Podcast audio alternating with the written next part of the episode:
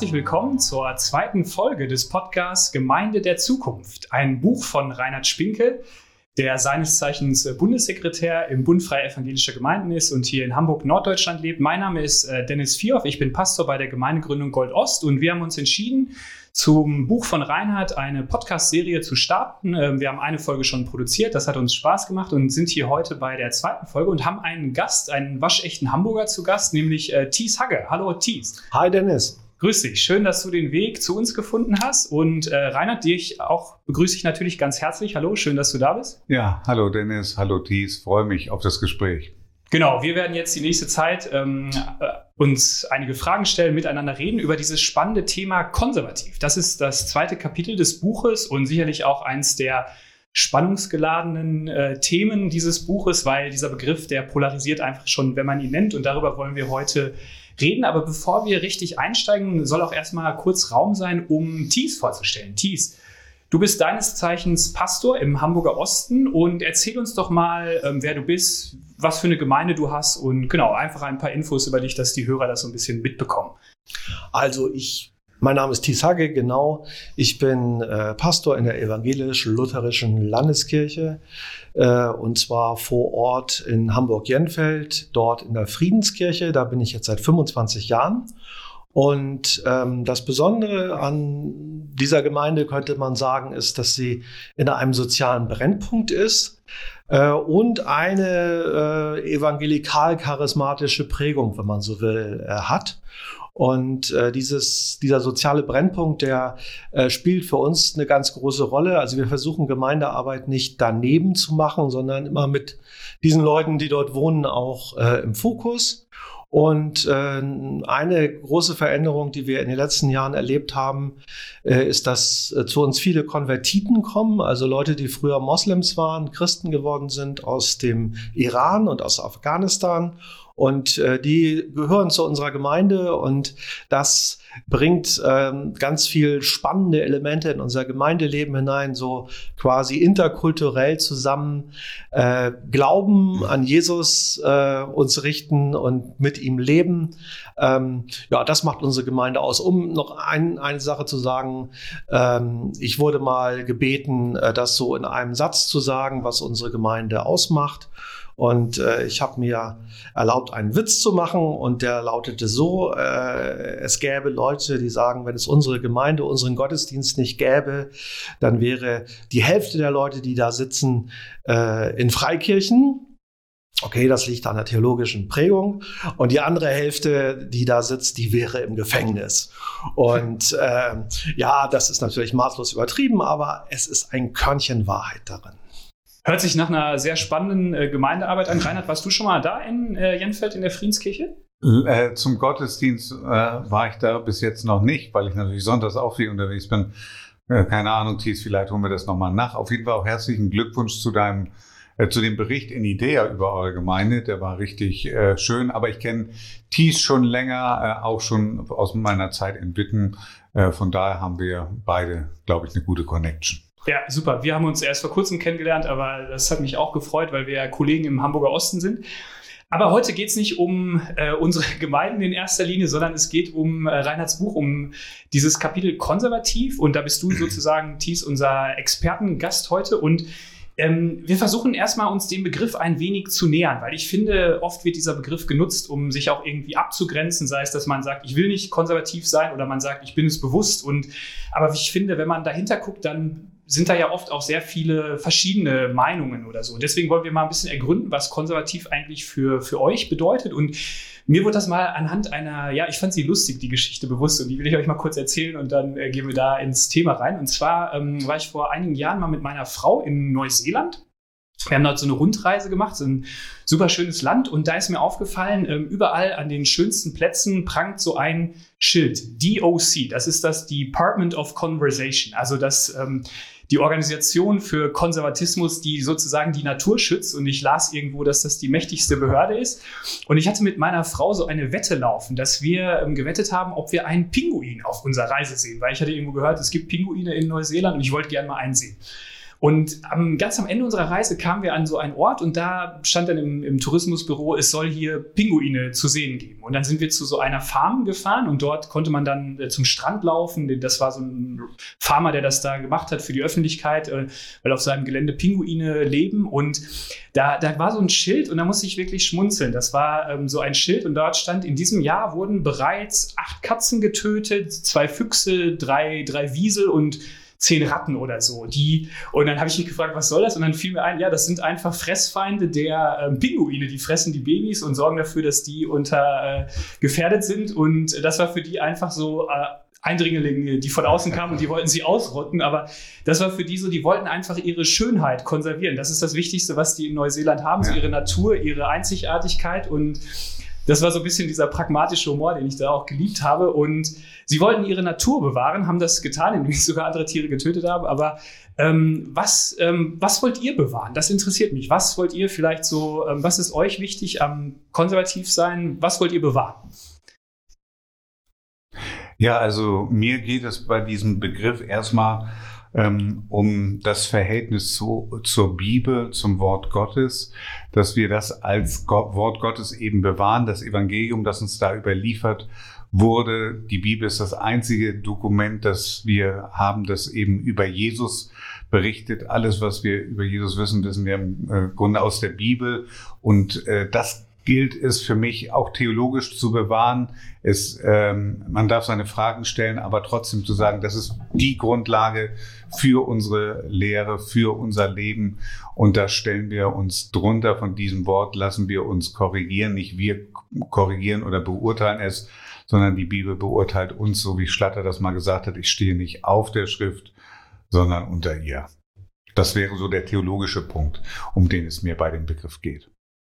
Also ich muss zugeben, dass erstmal äh, ich äh, Anteile in mir habe, die sich gegen diesen Begriff sträuben, äh, weil so von meiner Prägung her tatsächlich ist konservativ auch eher ein problematischer Begriff. Ich finde ihn aber richtig gebraucht in dem Buch und äh, finde ihn da völlig angemessen, ähm, wenn es nämlich um, um die Auslegung der Bibel geht. Ich will das ein bisschen erklären. Also äh, ich bin äh, aufgewachsen ohne äh, kirchliche Bindung und ohne Glauben eigentlich. Meine Eltern wollten mir immer die Freiheit lassen und waren selber auch nicht irgendwie christlich. Und die Leute, die mich geprägt haben, sind neben meinen Eltern dann auch meine Lehrer gewesen. Die waren meistens äh, ziemlich links und äh, wollten mit Glauben auch nicht viel zu tun haben. Und das war sozusagen das Umfeld, äh, aus dem ich kam. Und als ich dann äh, mit 15 Sendungen vom Evangeliumsrundfunk gehört habe, ERF, äh, da äh, brach das in meine Welt ein als etwas völlig Neues. Und ähm, als ich dann Christ wurde und anfing, äh, mein Leben zu verändern, da äh, war das für die Welt, in der ich damals lebte, für meine Lehrer, für meine Eltern erstmal sehr besorgniserregend. Und äh, irgendwie äh, konnten sie das gar nicht richtig fassen. Und das, was da mit mir passierte, fühlte sich gar nicht äh, konservativ an, sondern im Gegenteil, war etwas, etwas Revolutionäres. Und und äh, äh, deswegen äh, habe ich mal so diesen Kunstbegriff damals für mich entwickelt, äh, konversativ, anstatt konservativ, von wegen äh, von der Konversion, von der Bekehrung, von der Hinwendung zu Jesus Christus her äh, gedacht. Aber natürlich geht es äh, im Evangelium geht es im Zentrum des christlichen Glaubens um Dinge, die seit mindestens 2000 Jahren wahr sind und gelten. Und Jesus Christus ist derselbe gestern, heute und in Ewigkeit. Und sein, sein Wort, die Bibel, äh, Heilige Schrift, ist uns auch schon seit knapp 2000 Jahren genau in diesem Kanon äh, gegeben. Und äh, die gilt es natürlich zu bewahren, äh, an ihr festzuhalten und in diesem Sinne äh, konservativ zu sein. Konservativ sein, wenn es um äh, die Inhalte des Glaubens geht, wenn es um die Heilige Schrift geht und äh, sehr modern und auch zu allen möglichen Veränderungen bereit, wenn es um äh, Ausdrucksformen des Glaubens geht und wenn es darum geht, Menschen von heute mit dem Glauben in Verbindung zu bringen. Reinhard, bevor du das Buch geschrieben hast, hast du ja schon auch hier bei uns im, im Norden in ähm, den Kreisen von Freie Evangelischer Gemeinde das so ein bisschen getestet. Du hast das unter das Volk gebracht, du hast eine Broschüre verfasst und es, es gab ja immer auch mal kritische Stimmen so. Ähm, ich fand schön, dass du dich dem gestellt hast, dass du da, so kenne ich dich auch, dass du ein äh, mutiger Mensch bist, der äh, das offene Wort nicht scheut. Aber wie waren so, ähm, so, was so vom Gefühl her, wie waren so die Reaktionen auf diesen Begriff konservativ? Ja, der war, da gab es tatsächlich einigermaßen Gegenwind, gerade von, von jüngeren Pastoren. Und ich äh, kann manche Dinge daran auch echt nachvollziehen. Also zum Beispiel gibt es ein Missverständnis, dass konservativ politisch recht sei. Da muss man aber sagen, das ist sachlich einfach falsch, weil es in allen Parteien eigentlich konservative Vertreter gibt. Die gibt es natürlich bei der CDU, aber die gibt es auch bei der SPD und die gibt es auch bei den Grünen und so weiter. Das bedeutet ja im Grunde, dass man an den alten Werten, zum Beispiel seiner eigenen politischen Partei, festhält. Und äh, in, in Baden-Württemberg finden zum Beispiel manche Grüne ihre Partei nicht mehr konservativ genug. Da gründen jetzt eine eigene neue grüne Partei. Also das ist ein Missverständnis und es ist nicht politisch gemeint. Das muss man sagen. Und es bedeutet auch nicht, dass ich konservativ bin, äh, weil ich nichts Neues denken kann oder weil ich intellektuell begrenzt wäre oder so. Das ist es nicht, sondern aus Überzeugung. Ich habe die Dinge geprüft. Ich habe sie hinterfragt und ich komme zu dem Ergebnis, es ist wert, dass wir das bewahren, äh, das, was wir überliefert bekommen haben von, äh, von Jesus Christus in der Bibel, das trägt wirklich und deshalb möchte ich es bewahren. Das, äh, genau, deswegen muss man diesen Begriff klären. Ich, ich bin da vielleicht auch auf der Seite, dass ich mich mit diesem Begriff manchmal ein bisschen schwer tue, weil ich mich da persönlich auch woanders verorte oder auch da im christlichen Sinne manche, manches enge, manche sehr, sehr ähm, konservativ, also in dem Sinne, dass es sehr rückwärtsgewandt ist. Da hatten wir auch im, im ersten Podcast schon teilweise drüber geredet und so denke ich, ist es wichtig, dass man auch, ähm, wie ihr das jetzt tut, sagt, was man damit meint. Ähm, ich habe auch schon mit Menschen geredet, die, die würde ich politisch sehr links verordnen, aber die sagen, sie haben einfach eine große Jesusliebe und nehmen das sehr ernst, was ja dann auch wieder in eurem Sinne mhm. vielleicht das Konservative ist, wenn man sagt, das ist so der wichtigste Bezugspunkt in meinem Leben. Aber äh, genau, es, es macht es nicht unbedingt äh, einfach, aber es ist, glaube ich, man muss ja irgendwie über diese Dinge sprechen und auch Worte finden, die sie umschreiben. Ja, und es gibt auch ke also keinen anderen Begriff dafür, muss man, muss man sagen, der das, äh, der nicht äh, der, wenn der unumstritten wäre, das gibt's nicht. Ja, man könnte die Begriffe bibeltreu oder evangelikal nehmen. Ja, würde ich, aber, wollte ich gerade sagen. Aber. aber. die sind auch, auch um, äh, umkämpft. Also habe ich mir gesagt, dann kannst du auch dabei bleiben äh, und versuchen, es zu erklären, was damit gemeint ist. Ja, es werden ja oft sehr stark auch Gefühle damit verbunden.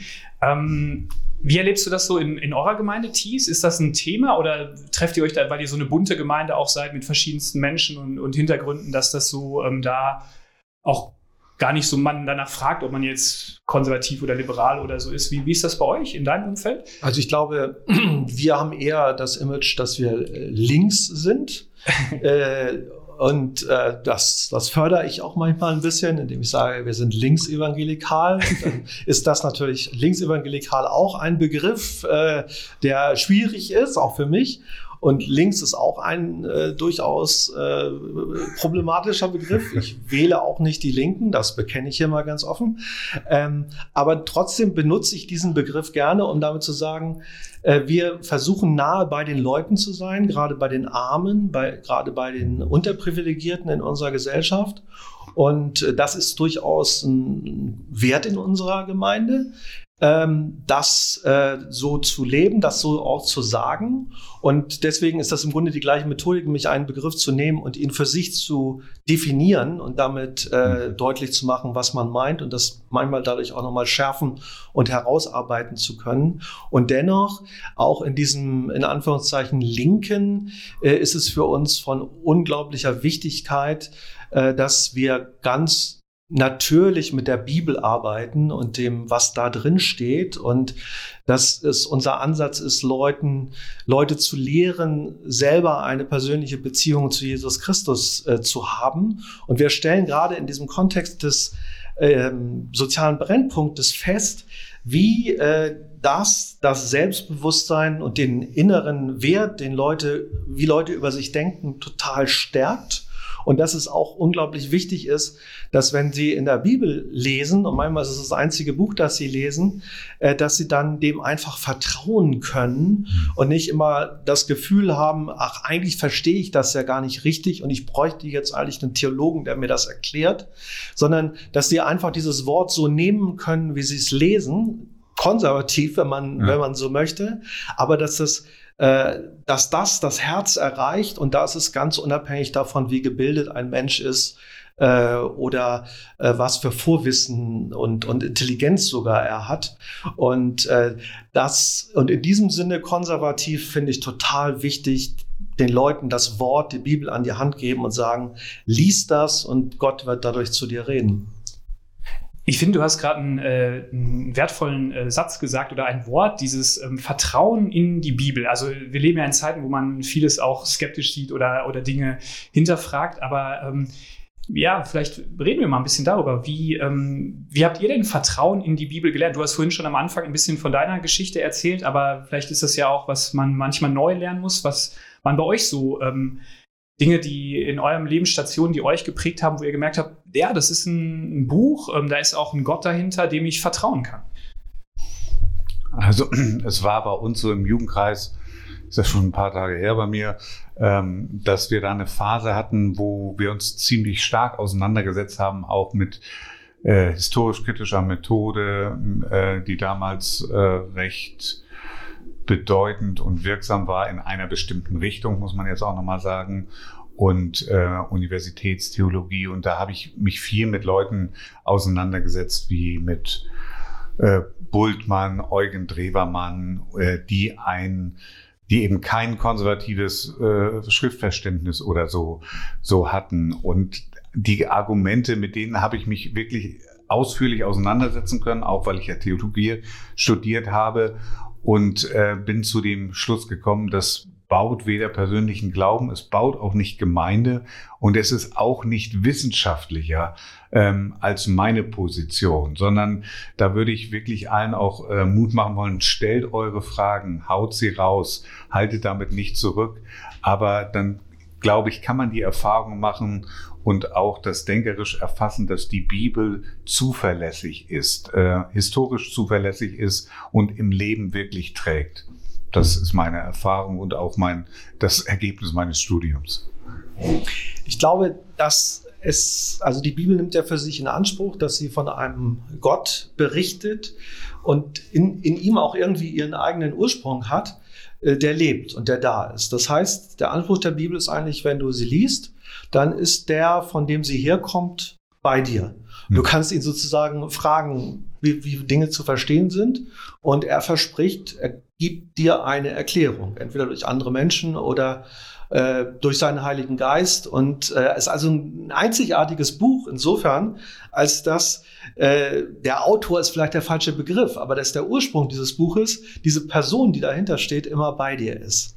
Und äh, das wird meines Erachtens methodisch nicht erfasst mit dem, was an deutschen Universitäten äh, so die Monopolmethodik ist, die Bibel äh, zu lesen.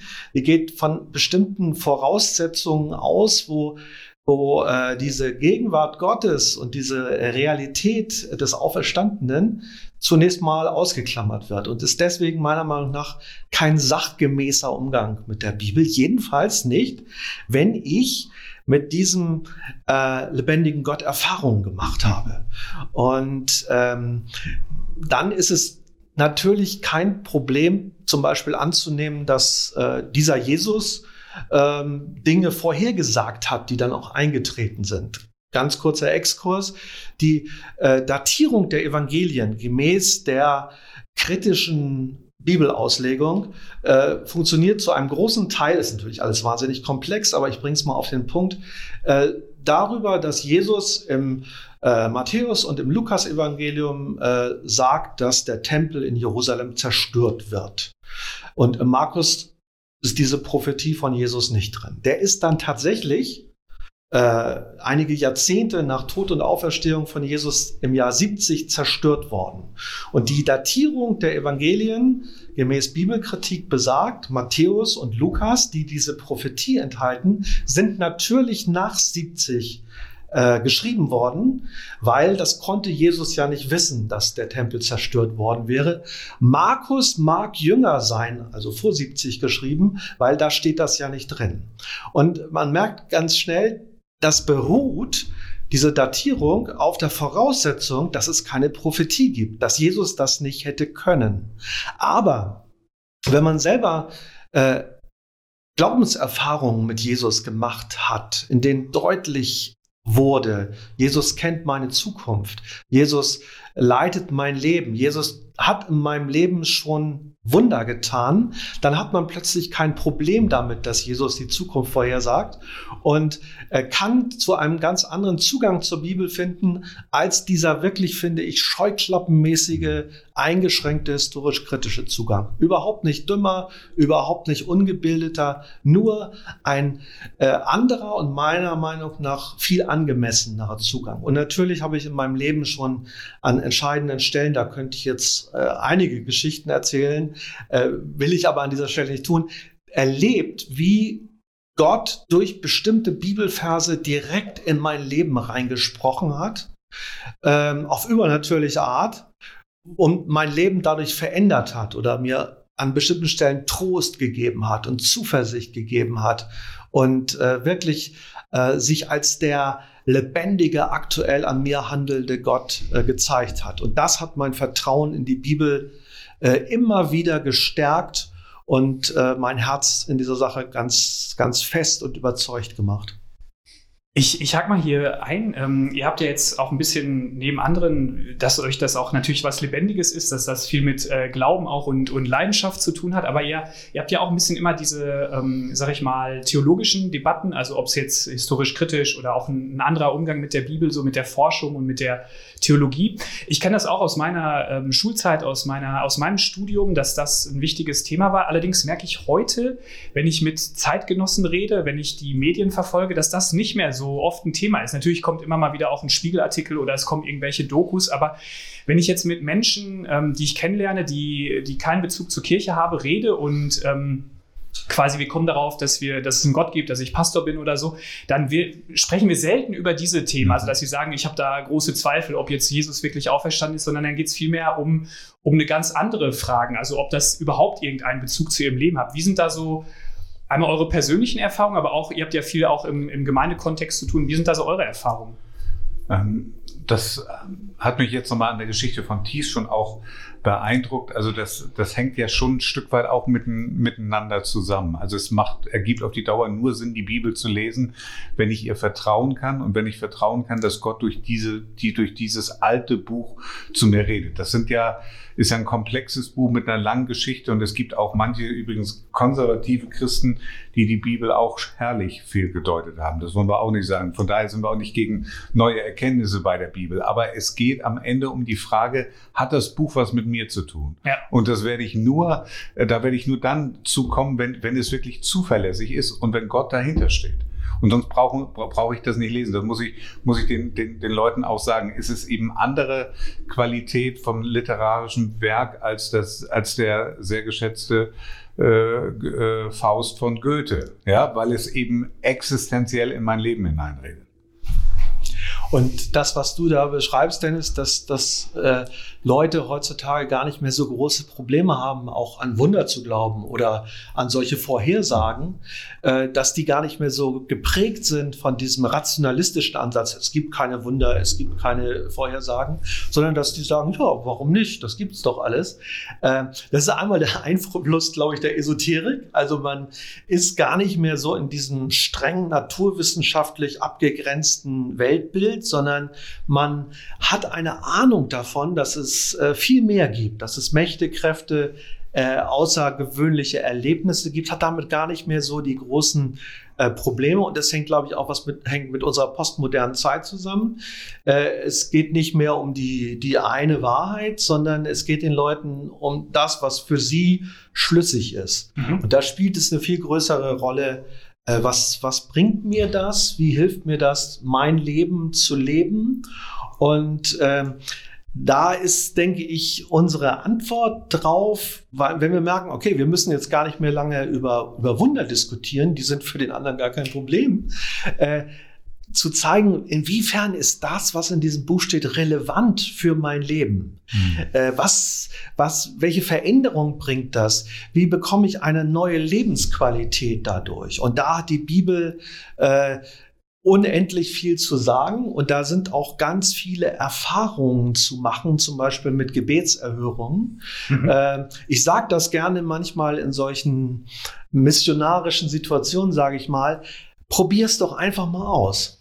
Äh, tu mal in den nächsten zwei Wochen so, als wenn es diesen Jesus tatsächlich gebe und als das, wenn er dein Gebet erhört. Das kann ja mal auch gefährlich sein, weil vielleicht macht man, man macht ja eine Erfahrung. Entweder es passiert was oder vielleicht manchmal passiert auch nichts, aber es ist ja auch manchmal genau. gefährlich. Ich habe das, ich, ich hab das schon einige Male gesagt. Ich habe gesagt, probier das mal aus. Trag ihm mal dein Hauptproblem vor ja. und bitte ihn da irgendwas in der Angelegenheit zu machen. Und wenn er nichts macht, dann ruf mich an, beschwer dich bei mir, dann werde ich das nie wieder sagen.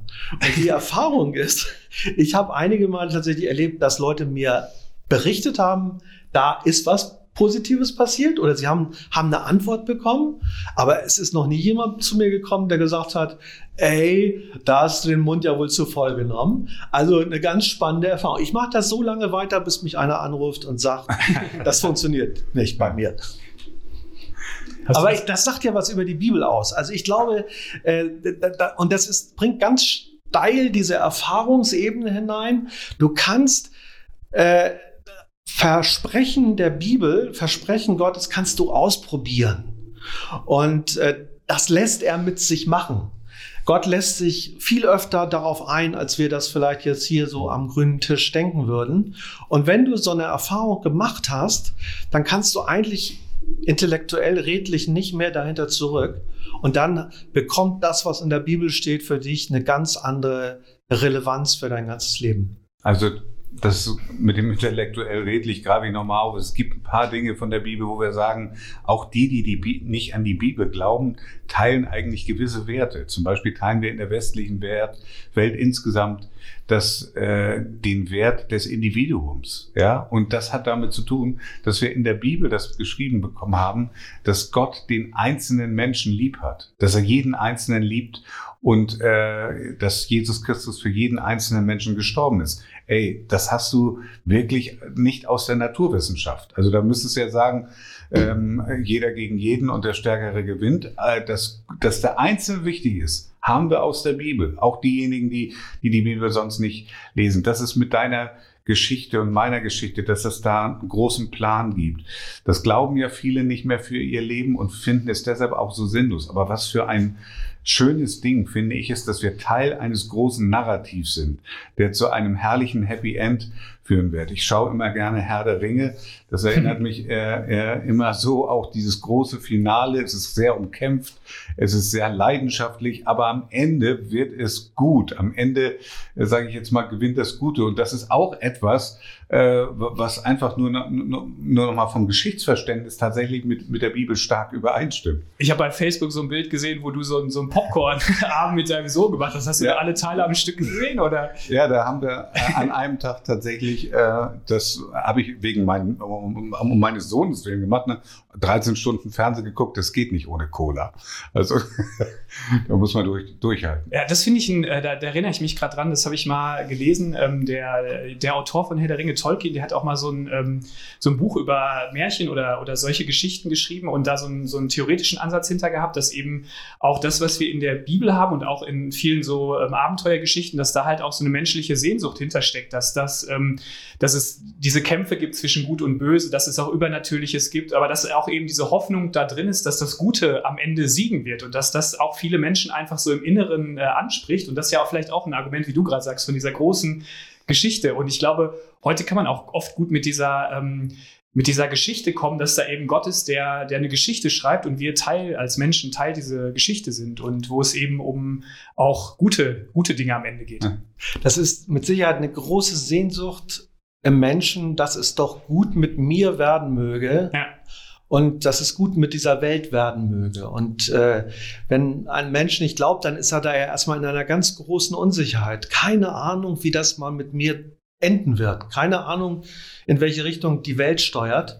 Und über die Bibel kann man ja nur sagen, das ist ein Buch mit Happy End, sozusagen. ja, auf jeden Fall. Und äh, die allein das ist ein ganz starkes Argument für die Bibel. Einmal, sie entspricht einer tiefen Sehnsucht des Menschen, die wird an keiner Stelle so gestillt wie bei diesem Buch und bei dieser Botschaft.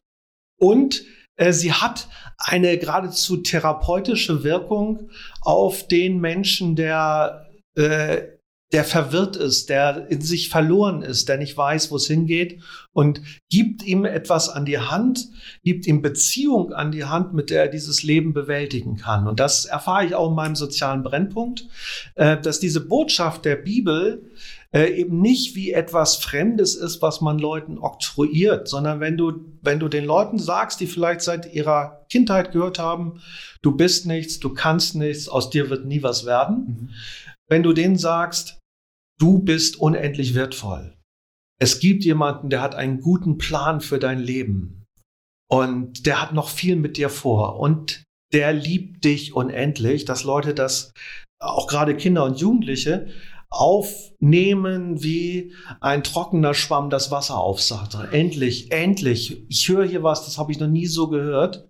Und da bewahrheitet sich für mich die Bibel, die genau diese Dinge sagt, genau diesen Narrativ hat für jeden einzelnen Menschen und in dem Menschen sich da verändern.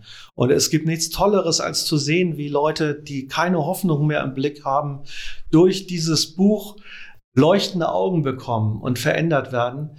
Äh, darin bewahrheitet sich die Wahrheit äh, der Bibel äh, wie kaum an anderer Stelle, finde ich. Ich habe ähm, manchmal mit Menschen zu tun, die so äh, in ihrem Leben auch manchmal so Brüche erleben. Also Brüche erlebt man ja vielfältig, das kann ja familiär, beruflich sein äh, oder auch gesundheitlich, aber auch so, die in ihrem Glauben äh, Brüche erleben, wo man einfach vielleicht, es ist mal eine Zeit lang gut gelaufen, dann passiert irgendwas oder man verändert sich. Ähm, habt, und das sind dann kommen so Fragen, dann kommen Zweifel auch äh, an die Bibel vielleicht, an Gott so. Ähm, Habt ihr das in eurem Leben oder in eurem Umfeld auch schon mal erlebt und wie seid ihr damit umgegangen? Also erlebt habe ich das natürlich an verschiedenen Stellen schon. Also ich habe es vorhin angedeutet, einmal tatsächlich so als Jugendlicher, wo ein paar enge, sehr enge äh, Bezugspersonen aus dem Gemeindebereich Glauben tatsächlich verlassen haben und Gemeinden äh, weil sie meinten, dass sie das intellektuell sozusagen nicht mehr nachvollziehen konnten. Und das hat mich sehr herausgefordert, tatsächlich ähm, meine Fragen zu stellen und mich außen, auseinanderzusetzen. Und äh, da kann ich mich schon auch an Tage äh, erinnern. Und die Frage stelle ich mir ab und zu mal, was ist eigentlich, Rainer, was wäre eigentlich, wenn das alles nur Einbildung wäre? So, ähm, ich, ich finde, die Frage muss man sich irgendwann fast, fast mal stellen. Aber darüber den Frieden zu finden und zu sagen, es gibt, ähm, es gibt sowohl intellektuell als auch von meiner Erfahrung so viele, so viele Punkte, wo ich sagen, nee, das, äh, das ist denkbar, sage ich jetzt mal. Es ist denkbar, dass es eine Illusion ist, aber das widerspricht allem, was ich äh, äh, was ich erfahren habe und, äh, und auch tatsächlich meinem, meinem Verstand, meinen Überlegungen. Und deshalb gehe ich da ganz vertrauensvoll voll weiter. Ich würde solche Leute ermutigen, äh, auf jeden Fall ihre Fragen Gott zu stellen und auch Menschen zu stellen. Und ich würde aber auch sie ermutigen zu sagen, weißt du, auch wenn es da, da Dinge gibt, die du nicht verstehst und äh, vielleicht gewisse Brüche in der Beziehung zu Gott, geht es trotzdem auch darum, ähm, den Draht nicht ganz abreißen zu lassen. Also wie in der, in der Ehe oder in der Familie auch, auch wenn ich Schwierigkeiten mit jemandem habe. Ich lasse den Draht nicht ganz äh, verkommen, sondern ich, ich bleibe dran und äh, dann würde ich einfach für die Person auch beten wollen und ihr sagen wollen, dass ich, dass ich sie, sie begleite äh, oder dass ich, dass ich deshalb die Freundschaft und Beziehung nicht aufgebe. Das wäre, wären so Punkte, die mir da einfallen. Also wenn jemand aufgrund von schweren Lebensführungen, Leute, die er lieb gehabt hat, sind gestorben, Pläne haben sich nicht realisiert, zu dem Punkt kommt, dass er sagt, ich kann das nicht mehr so naiv glauben, wie ich das früher getan habe, äh, Und wenn man das mal aus dieser eigentlich ja seelsorgerlichen Gesprächssituation extrahiert und mal guckt, was steht da eigentlich äh, denkerisch dahinter, dann äh, ist das ja, wenn du richtig ernsthaft nachdenkst und dich informierst, dann kannst du nicht mehr so einfach der Bibel vertrauen. Und das, äh, das kann ich wirklich aus ganzem Herzen sagen, das stimmt so nicht, weil es gibt sehr, sehr intelligente Leute, intelligenter als äh, als ich auf jeden Fall. als wir hier alle zusammen wahrscheinlich. Genau, die sagen, das mit der Bibel ist alles Unsinn. Und es gibt sehr, sehr viel intelligentere Leute als mich und vielleicht auch wir alle zusammen hier, die sagen, ich vertraue dem, was in der Bibel steht. Das ist nichts, wo ich sagen muss, da gebe ich meinen äh, Intellekt an der Garderobe ab oder da darf ich nicht nachdenken, sondern es ist eine Entscheidung, ob du diesem Buch glaubst und dann in diese Richtung gehst mit deinem ganzen Denken, dass du keinesfalls abgeben musst, sondern dass du in eine bestimmte Richtung bringst und mit deinem Leben oder ob du das nicht tust. Es ist auf keinen Fall so, dass die Bibel zu dumm ist, dass die einem wirklich intelligenten Menschen eine Hilfe sein könnte. Also meistens, äh, das, das steht für mich total fest. Du kannst hochintelligent sein, du kannst der Bibel vertrauen. Äh, das ist, ist nicht das Thema. Das eigentliche Thema, und da sind wir wieder in dieser seelsorgerlichen Situation, sind diese Situationen, wo du diese Brüche im Leben hast und wo mhm. dein altes geistliches, religiöses Denken nicht mehr passt für die nächste Lebensphase. Und da gibt es die gute Nachricht, dass es haufenweise solche Lebensgeschichten in der Bibel gibt. Und dass Gott im Grunde bei fast allen Menschen, mit denen er große Geschichte geschrieben hat, äh, an diesen äh, Punkten des Zerbruchs angesetzt hat. Also ne, Mose hat, war ein Mörder, David war ein Ehebrecher und Mörder, äh, Paulus war ein Christenverfolger und, und, und, könnte man lange fortsetzen. Mhm. Aber das ist kein Grund zu sagen, oh, dann stimmt das ja mit dem lieben Gott gar nicht sondern der Gott der Bibel trägt gerade in diesen Situationen, wenn man ihn sucht. Und der kann auch mit einem Leben, das scheinbar am Ende ist, das scheinbar gescheitert ist, äh, noch ganz viel machen und ganz häufig legt er dann erst richtig los. Und du entdeckst dann neue Seiten der Bibel, die du bisher überlesen hast. Und du entdeckst eine tiefere Dimension des Lebens mit Gott und du merkst, die Bibel sagt dir dann in solchen Situationen, wenn du da weitergehst, sogar noch mehr, als sie dir vorher gesagt hat, als es dir richtig gut ging. Hm. Die, die Zeit schreitet voran. Ich, mir fallen gerade noch so viele Dinge ein, über die man äh, sprechen könnte. Aber ich will ähm, noch mal zu, zu einer Person, die ja auch das Zentrum eigentlich des christlichen Glaubens, egal aus welcher Richtung jetzt man kommt, Jesus Christus.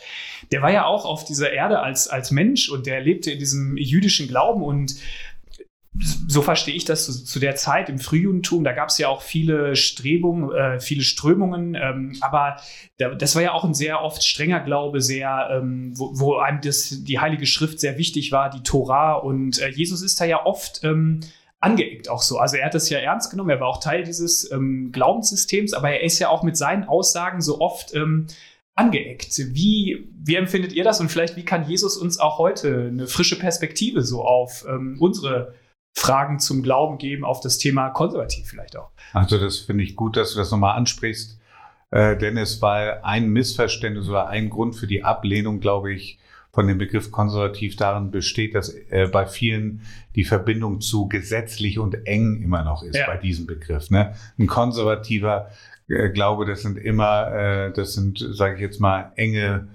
super enge Brüdergemeinden, äh, vielleicht auch ein bisschen sektiererisch das sind diejenigen, die in Corona-Zeiten meinen, sie müssten nicht auf den, äh, auf den Arzt hören und sie könnten auch bei geschlossenem Fenster äh, im, im Gemeindehaus singen. äh, und, äh, und das ist irgendwie eng und gesetzlich und tötend, sage ich jetzt mal. Auch, ja. auch irgendwie Menschen, menschenfeindlich.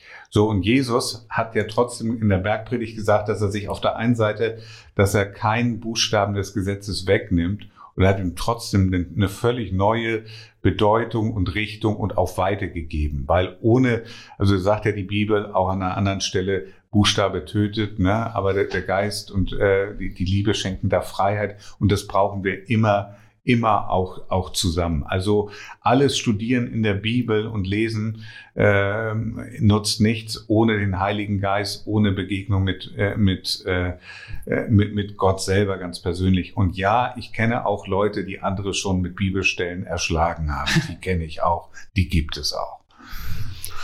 Also die, dieser Rückgriff auf Jesus ist natürlich da un, unheimlich wichtig. Man könnte ja sagen, okay, die Schriftgelehrten und Pharisäer, die so die bestimmte erstarrte Religiosität der Zeit lebten, das sind die Konservativen. Und Jesus ist der Progressive, äh, der das alles ähm, revolutioniert.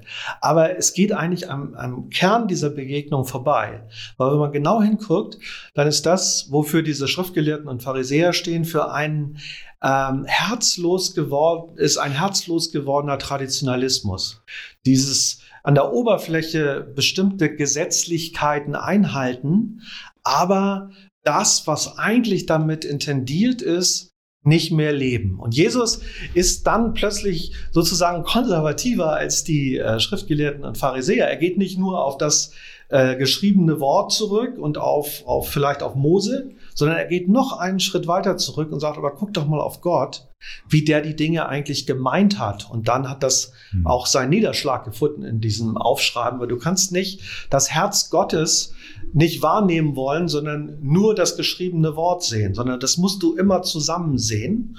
Und dann macht er gerade in dieser Bergpredigt deutlich, wie die Dinge wo, wo die ihren tiefen Sinn drin haben und ihre eigentliche Bedeutung und macht das Gesetz eigentlich sogar noch radikaler, also diese Ordnung und Vorschriften, aber er zeigt, die, der Auslöser von all dem ist die Liebe Gottes. Und in dem Moment, wo du ähm, wo du die Bibel nimmst und sie unabhängig von der Liebe Gottes anwenden und, und benutzen willst, da gehst du voll am Ziel vorbei. Und äh, das macht Jesus deutlich. Und das ist mir spätestens deutlich geworden, als ich auf Facebook aktiv geworden bin. wenn, ich da sehe, wie bestimmte Leute, die sich Christen nennen, mit Bibelsprüchen andere in Grund und Boden verdammen und fertig machen.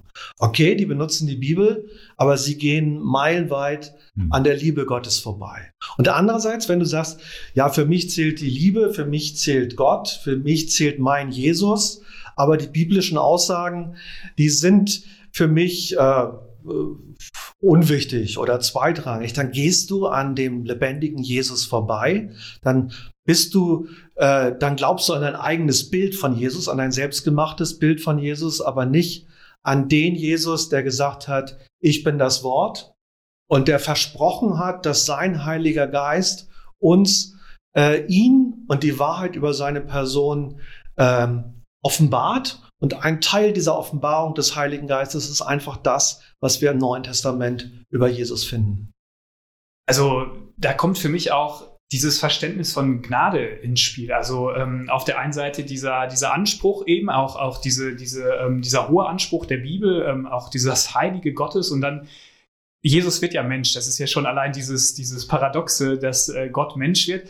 Und letztens hat mich ähm, jemand gebeten, mir so meine Meinung zu so einer Bibelstelle zu sagen. Da ging es um diese Stelle der, der Wiederheirat. Ich, ich weiß gar nicht mehr genau, wo es steht, aber da, da bin ich auch nochmal echt tiefer so in den Text eingestiegen und da, mich hat es gewundert. Dann fragen ja die, also so eine Gruppe fragt Jesus und er spricht dann auch noch mit seinen Jüngern so über dieses Thema Scheidung und Wiederheirat, was ja auch ein sehr schwieriges Thema ist. Und dann sagen sie wirklich so enttäuscht, ja, wer soll denn dann noch überhaupt heiraten? Also wo Jesus dann auch auf die geht, die, die ehelos sind oder die es äh, bleiben sollen. Und, und dann merkt man aber, wenn man da tiefer einsteigt, dass er sich doch auch mit den Ehelosen ganz stark identifiziert. Er war ja auch selber ehelos. Und ich finde, das ist immer das Schöne, dieses Prinzip von Gnade. Auf der einen Seite der Anspruch, aber Jesus macht sich ja mit uns gleich irgendwie und, und wird da mit uns so auf Augenhöhe oder noch niedriger sogar am Kreuz. Und das ist für mich oft auch ein, also einer der zentralen Punkte, wo die Bibel auch glaubwürdig wird, weil das nicht so was Abstraktes ist, was man sowieso nie erreichen kann, sondern weil es eben Gnade ist und man, ja, dadurch äh, hm. zeigt Gott diese,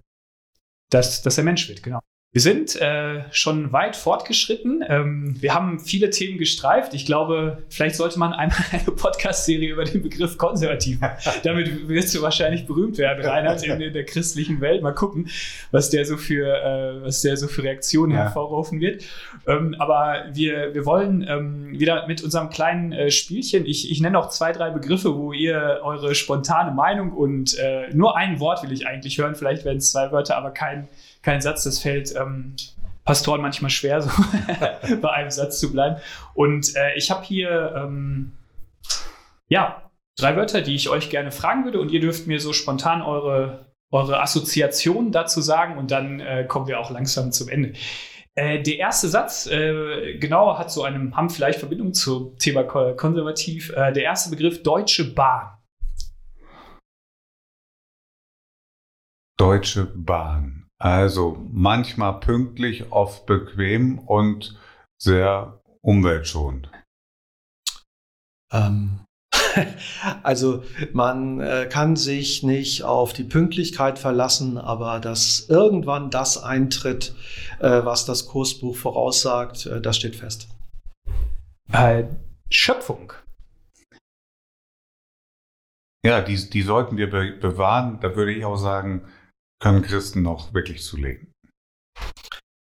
Das ist eine unglaublich äh, wichtige Botschaft für jeden Menschen. Du bist kein Produkt des Zufalls, sondern es gibt jemanden, der dich gemacht hat, der dich genial gemacht hat. Bundestagswahl 2021. Das wird spannend. Äh, möge der oder die bessere gewinnen. Das war ein weises Wort von dir, Tisage. Möge der bessere gewinnen. Genau, wir legen das sozusagen in Gottes Hand. Das werden äh, spannende Zeiten in diesem Jahr. Ähm, ich danke euch ganz herzlich, dass ihr ähm, mit dabei wart. Du sowieso, Reinhard. Wir machen das ja zusammen, aber Thies, du als unser zweiter Gast hier, dass du ähm, sozusagen dein Herz und dein Mund geöffnet hast, um uns deine Einsichten äh, mitzubringen. Thies hat einen äh, spannenden äh, Podcast auf YouTube, da könnt ihr gerne mal reinschauen. Ähm, Thies, willst du den noch mal kurz sagen, wie der heißt? Ja, Jenfelder Gespräche, der Corona-Podcast und der YouTube-Channel heißt Pastor Thies Hagge. Und Dennis, den habe ich da schon drauf mit einem Interview und Reinhard kommt in Kürze auch. Und also könnt ihr die beiden da wiederfinden. Genau, ist so dieses Thema, eine Hand äh, wäscht die andere. Und dann wisst ihr übrigens auch endlich, wie sie aussehen. das ist nämlich ein Videopodcast. Genau, findet man auf YouTube, wenn man äh, Thies Hacke sucht, auf jeden Fall, oder Jenfelder Gespräche. Und Reinhard, magst, magst du noch kurz einen Satz sagen, wie es gerade mit dem Buch steht, ob es da noch weitere Kampagnen oder sonstige Sachen geplant sind, wie es mit dem Podcast weitergeht, wenn du da noch ein, zwei Sätze verlierst? Ja, also insgesamt wollen wir ja für, für jeden, jede Koordinate tatsächlich einen Podcast produzieren und da sind wir auf dem äh, auf einem guten Weg. Da freue ich mich sehr drüber, auch über die Resonanz. Wir machen jetzt gerade äh, auf Facebook als Freie Evangelische Gemeinde Norddeutschland eine kleine Kampagne mit Gott in die Zukunft. Da geht es auch um dieselben zehn Koordinaten und da bieten wir für zehn Wochen äh, jeden Tag Bibeltexte an, wo die einzelnen Koordinaten jeweils eine Woche lang reflektiert werden. Das kann man über unsere Homepage www.fwgn.de auch ähm, finden und downloaden. Vielen Dank. Ähm, genau, die Podcast-Serie Gemeinde der Zukunft geht weiter. Es lohnt sich auch in das Buch reinzuschauen. Und von daher bleibt mir zu sagen, äh, schön, dass ihr dabei wart und hoffentlich bis zum nächsten Mal. Ciao. Tschüss. Tschüss.